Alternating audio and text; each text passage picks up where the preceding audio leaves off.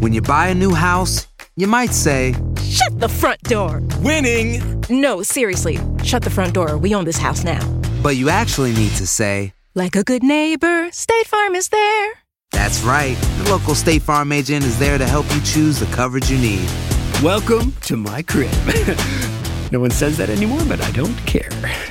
So just remember, like a good neighbor, State Farm is there. State Farm, Bloomington, Illinois. Aloha mamá. Sorry por responder hasta ahora. Estuve toda la tarde con mi unidad arreglando un helicóptero Black Hawk. Hawái es increíble. Luego te cuento más. Te quiero. Be All You Can Be, visitando goarmy.com diagonal español. Boost Mobile tiene una gran oferta para que aproveches tu reembolso de impuestos al máximo y te mantengas conectado. Al cambiarte a Boost, recibe un 50% de descuento en tu primer mes de datos ilimitados. O, con un plan ilimitado de 40 dólares, llévate un Samsung Galaxy A15 5G por $39.99. Obtén los mejores teléfonos en las redes 5G más grandes del país. Con Boost Mobile, cambiarse es fácil. Solo visita boostmobile.com. Boost Mobile, sin miedo al éxito. Para clientes nuevos y solamente en línea, requiere AroPay. 50% de descuento en el primer mes requiere un plan de 25 dólares al mes. Aplican otras restricciones. Visita boostmobile.com para detalles. Hay gente a la que le encanta el McCrispy y hay gente que nunca ha probado el McCrispy. Pero todavía no conocemos a nadie que lo haya probado y no le guste. Para pa pa pa. Advertencia. Este programa contiene casos de crimen, apariciones, misterio, conspiración y violencia. El contenido de estas piezas puede ser sensible para algunos miembros del público. Aconsejamos discreción.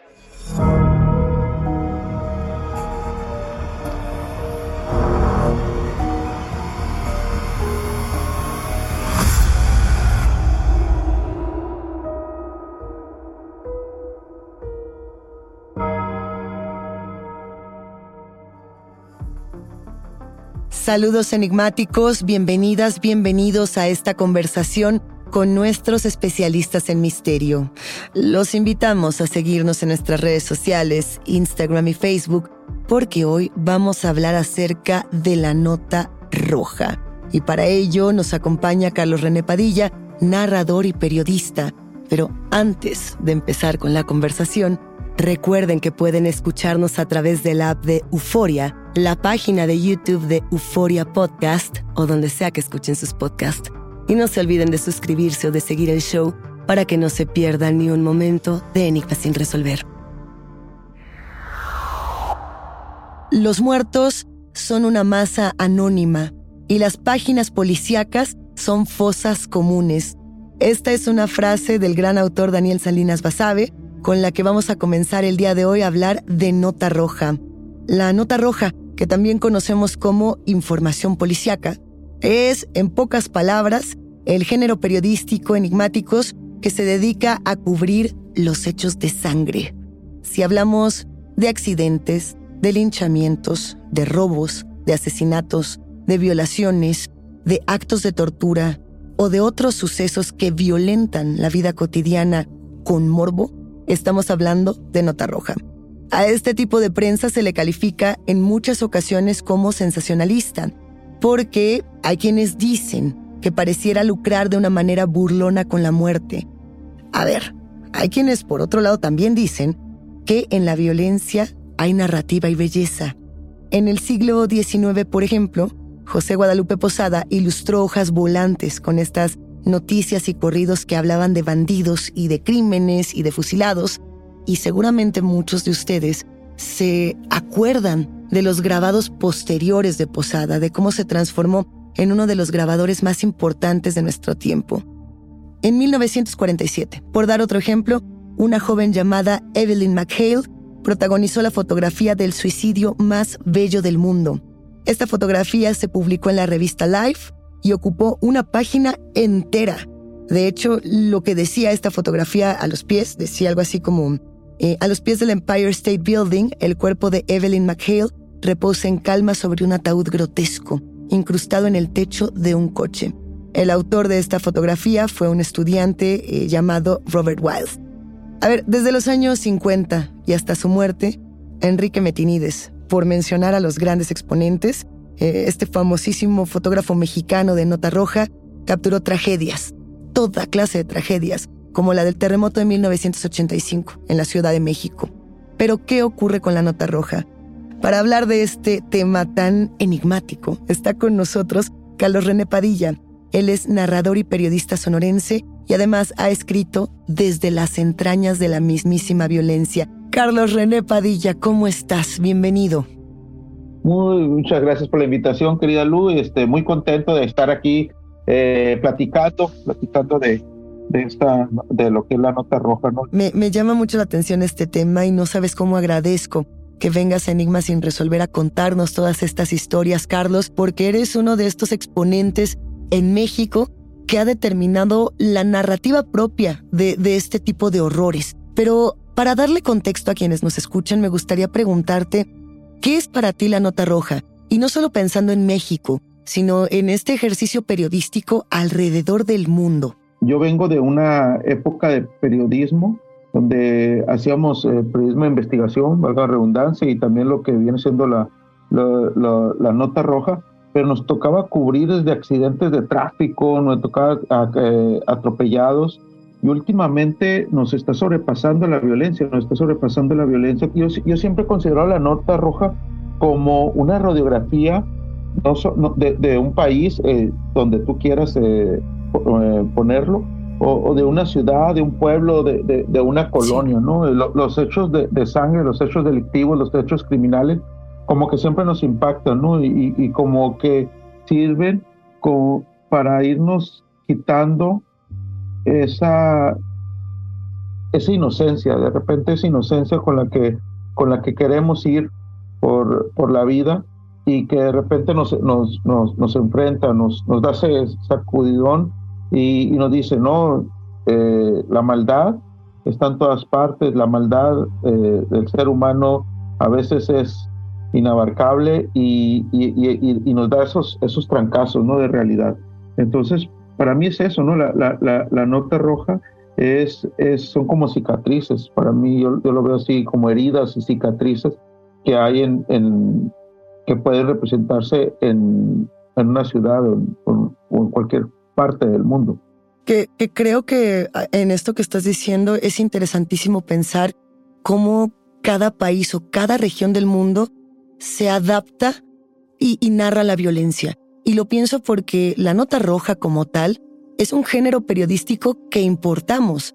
Es decir, eh, este género surge de una u otra manera en el siglo XIX en Francia, en Europa, ¿no? Y, y migra hacia, hacia México, hacia Estados Unidos, hacia otras latitudes, y empieza a tomar el tono de cada país. Actualmente, por ejemplo, no tenemos el mismo tono de nota roja en, en Francia o en Suecia o en países con menores índices de violencia, y sin embargo podemos mirar hacia México, hacia Estados Unidos, hacia Latinoamérica y pensar en esa narrativa que nosotros elegimos darle. ¿Por qué le agregamos ese sabor a la violencia? Somos tan conscientes de, de la muerte que a veces no, no, no dudamos en, en, burlarnos de ella. Y, como bien dices, ¿no? Eh, eh, creo que no solo la nota roja, sino también mucha, mucha literatura se ha ido adecuando a, a lo que se hace o lo que se quiere contar en, en, en un país como México.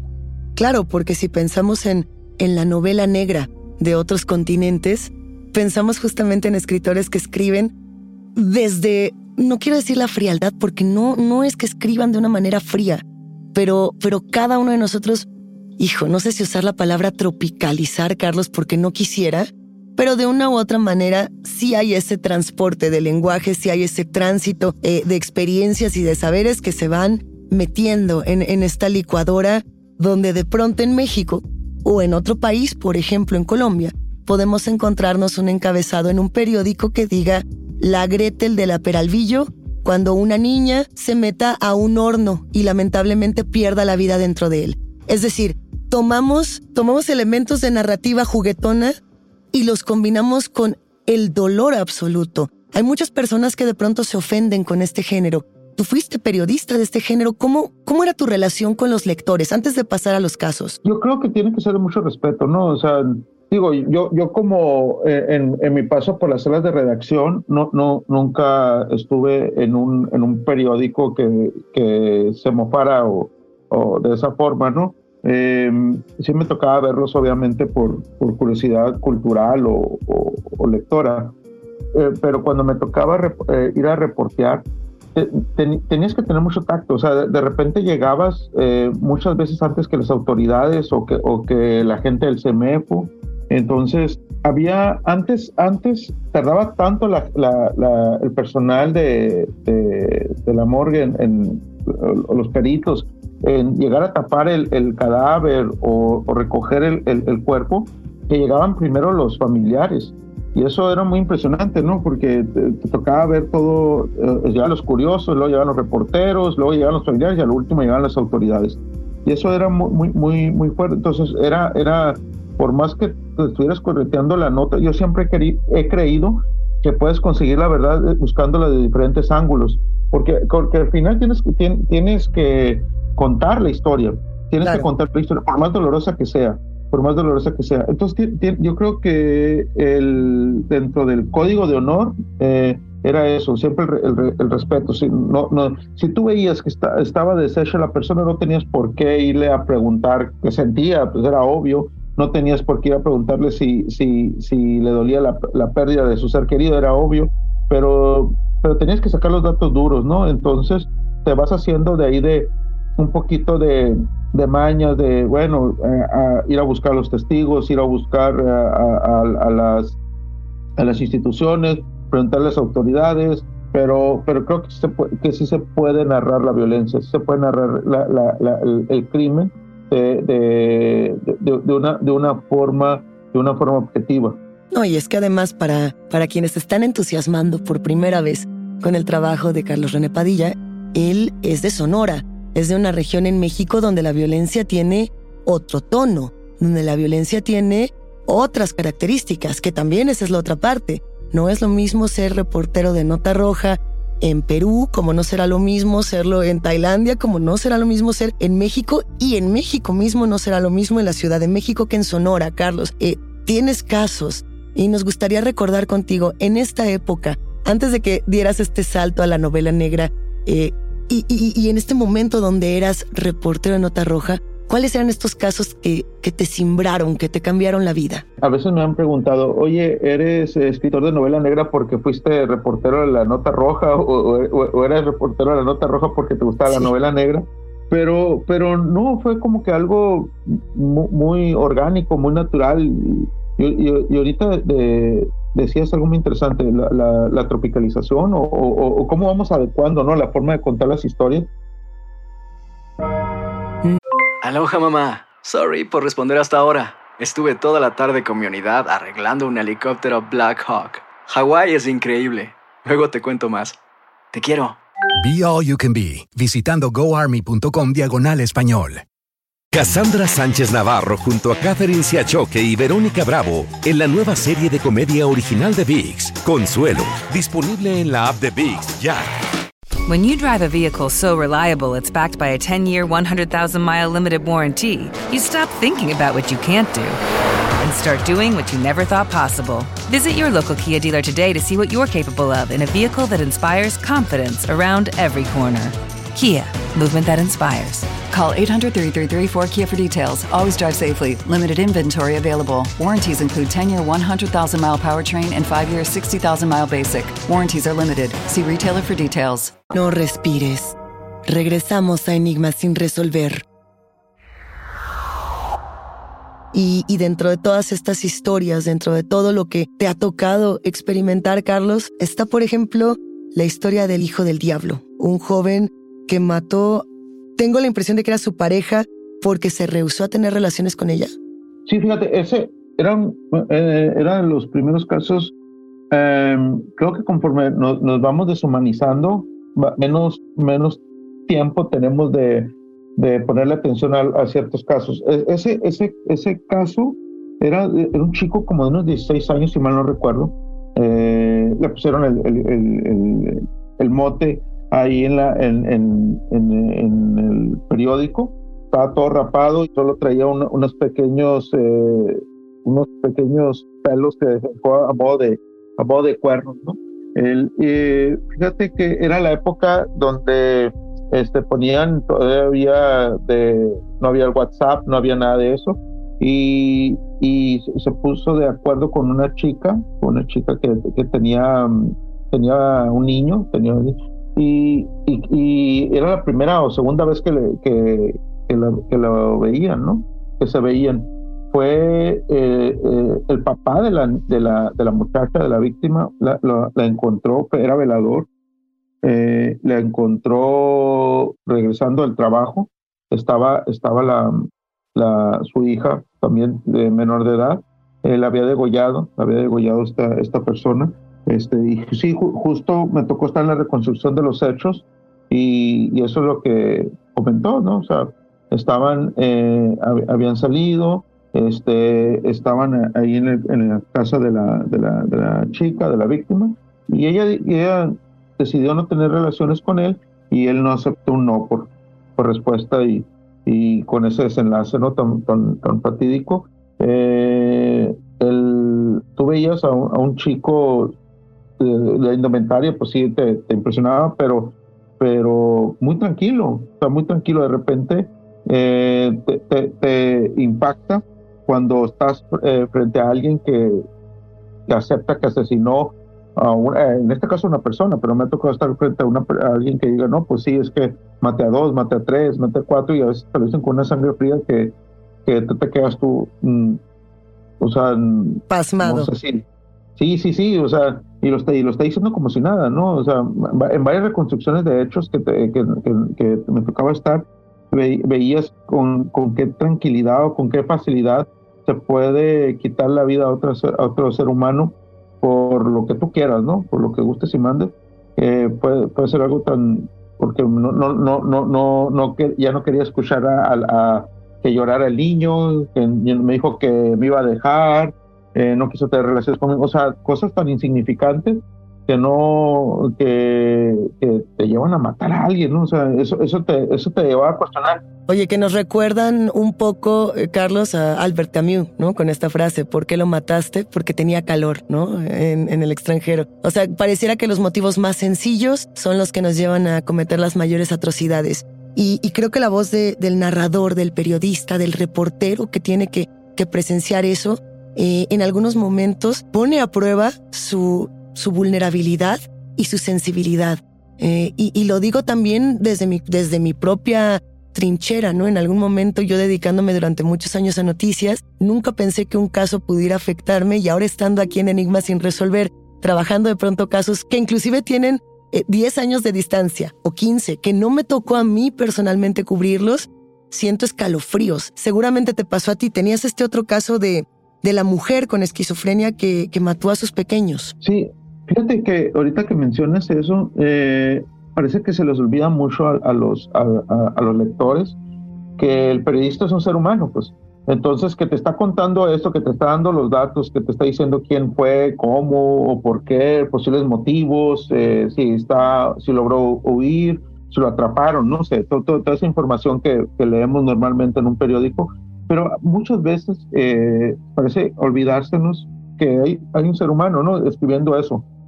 A mí me pasaba mucho este, que después de reportear, eh, me iba a mi casa y me seguían dando vueltas todos estos, estos, estos, estos, estos casos, estas, estas notas, esto que, por qué lo hizo, qué habrá pasado, lo irán a atrapar al asesino, no lo irán a atrapar y todo eso.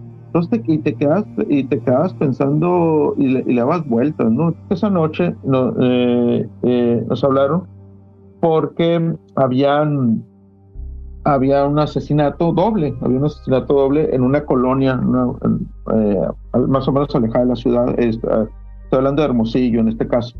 y, y ahí siempre y me fui dando cuenta con, conforme pasó el, el, ya con la experiencia que la forma en cómo se remolina la gente alrededor de una parte es si hay un muerto o un herido. Si hay un muerto o un herido. Este, eso me, me, me, Entonces yo, yo, podía ver a, una cuadra de distancia a, la forma en la que estaban, decía, sabes que aquí hay alguien muerto, aquí, aquí atropellaron a alguien, está herido todavía. Entonces es diferente cómo, cómo, cómo los, los, los testigos ven eh, e, este tipo de casos.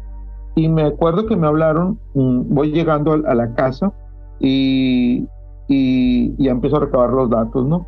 Em, la, la, señora tenía, tenía esquizofrenia, entonces no, no, no, no diagnosticada, y tenía varios meses eh, escuchando que, eh, que los espejos le hablaban, ¿no? Que, oía, según esto, oía el diablo a través del, del, de los espejos y el diablo les decía que se iba a llevar a sus hijos.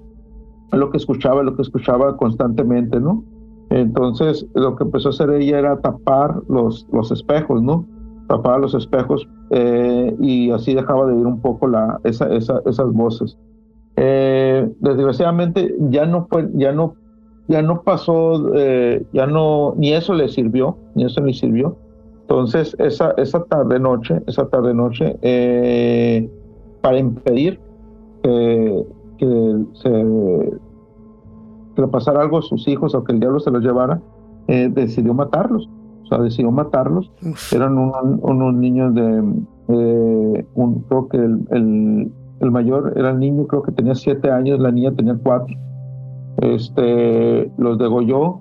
Este, ella quiso también suicidarse, eh, quiso suicidarse entonces eh, eh, llega el esposo, imagínense la escena, abre la puerta al esposo y ve aquello todo lleno de sangre, ve a la esposa tirada en, la sala, en la sala desangrándose y pues, lo, que piensa, lo primero que piensa es que alguien había entrado a su casa y les había hecho daño a su familia. Este, de repente, la, primera impresión es, es, ir sobre su, esposa a auxiliarla recuerda a sus hijos y pues lo que eh, lo que ven en, el en el cuarto de los niños pues es peor todavía no ya están ya están muertos los, eh, los, sus dos sus dos pequeños. Eh, logra logran salvar a la mujer logra salvar a la mujer y solo hasta que hasta que se salva la mujer y puede empezar a dar declaraciones el esposo se entera de que fue su misma esposa la que mató a sus hijos no entonces eh, me, acuerdo que sí hubo un poquito más de seguimiento a ese caso. Ese caso fue con el que se abrió la, la, publicación esa. Eh, híjole, de, esos, de esos eh, azares del destino que uno no quisiera. Este, fue una nota muy, muy impactante. Mm, hablando de unos 15 años más o menos, 12, 15 años. Sí. 12, 13 años. Y, me, acuerdo, y, el, esposo, o sea, a la, señora la internaron en, un, hospital psiquiátrico y me acuerdo que el esposo eh, todavía iba con ella y la cuidaba, este, y, yo veía, ¿no? Como, ah, como desde, pues desde todo su dolor, pues estaba cuidando a su, a su esposa, ¿no? Entonces, ese tipo, ese tipo de, situaciones, al, pues muchas veces los tienes que sacar o contar a partir de una crónica, a partir de, de, un personaje que te creas mm, y, y, relatarlo, ¿no? Porque no, no vas a poder ir a, por más ir a, entrevistar al señor o, obviamente puedes entrevistar a la señora, pero sí contar todo lo que pudiste ver en, en, esa, esa noche, lo que olía la sangre, lo, cómo estaban los cuartos, este, los vecinos, este, hace un poquito de reconstrucción con, con, con, algunos de los vecinos de cómo se comportaba la señora, que ya tenían rato viéndola así. Entonces, obviamente te, te, te, rompe, ¿no? Te, te, rompe por, como, como ser humano. Y, ahí, va, y ahí vas viendo, ¿no? Vas viendo no solo lo, lo, en este caso pone enfermedad, pero también hay otros casos muy,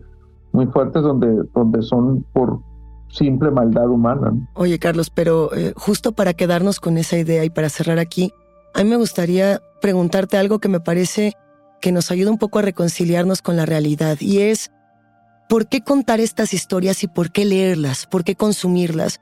Yo defiendo este tipo de periodismo porque pienso que es una manera de exorcizar la violencia, de exiliarla a la página y decir esto se queda aquí porque es mi manera de decir eh, encierro esta violencia y la mando lejos, ya no quiero que exista esta violencia en el mundo. Pero tú como autor, tanto de novela negra, como reportero, como periodista, como cronista de estas historias de sangre, ¿qué opinas? En, en, en lo particular, yo lo, yo lo veo como, eso, una forma de exorcizarme. Para mí era un, un pendiente que yo tenía eh, de mi época de periodista, donde la inmediatez eh, hacía que muchos casos no, no pudiera darle seguimiento porque pasaba una cosa y luego al día siguiente era corretear otra nota, y luego otra nota, y luego otra nota. Entonces, ya a la, a la, distancia, dije, necesito, necesito recuperar estos casos para que no se vuelvan números nada más o estadísticas. Este, son historias, son historias y, creo que creo que todas las historias, sangrientas o no, al final se resumen a que estén bien contadas. Carlos, no sabes cómo te agradezco que nos hayas permitido conversar contigo. El tiempo apremia, pero tenemos que volver a encontrarnos en Enigmas sin resolver si nos lo permites. No, no, yo, yo encantado, Lu. Este, es un placer siempre eh, estar, estar contigo, escucharte. Ojalá que se repita la, la, invitación. Y bueno, les, mando un, un, gran abrazo a todos los escuchantes, aquí todos los escuchas de, de, del podcast y muchos muy agradecido por la invitación. Sin duda nos volveremos a encontrar, Carlos. Millones de gracias. Carlos René Padilla, autor de Bavispe, de Yo Soy el Araña, también autor de No Toda la Sangre es Roja, una publicación donde podrán encontrar todas estas historias que nos acaba de compartir este gran autor y por supuesto los crímenes de Juan Justino y Rodrigo Cobra. Enigmáticos, la conversación con nuestros especialistas en misterio ha terminado, pero siempre hay otra grieta que investigar junto con ustedes. No se olviden de seguirnos en nuestras redes sociales. Nos encuentran a través de Instagram y Facebook. Soy Luisa Iglesias y ha sido un macabro placer compartir con los enigmáticos. Recuerden que pueden escucharnos en la app de Euforia, la página de YouTube de Euforia Podcast o donde sea que escuchen sus podcasts. Denle follow o suscríbanse al show en donde sea que nos escuchen y así no se pierden ni un momento de enigma sin resolver.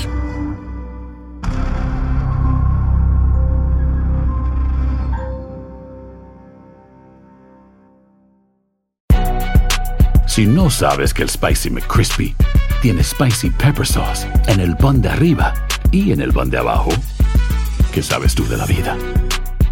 Para, pa, pa, pa. Cassandra Sánchez Navarro junto a Catherine Siachoque y Verónica Bravo en la nueva serie de comedia original de VIX, Consuelo, disponible en la app de VIX ya.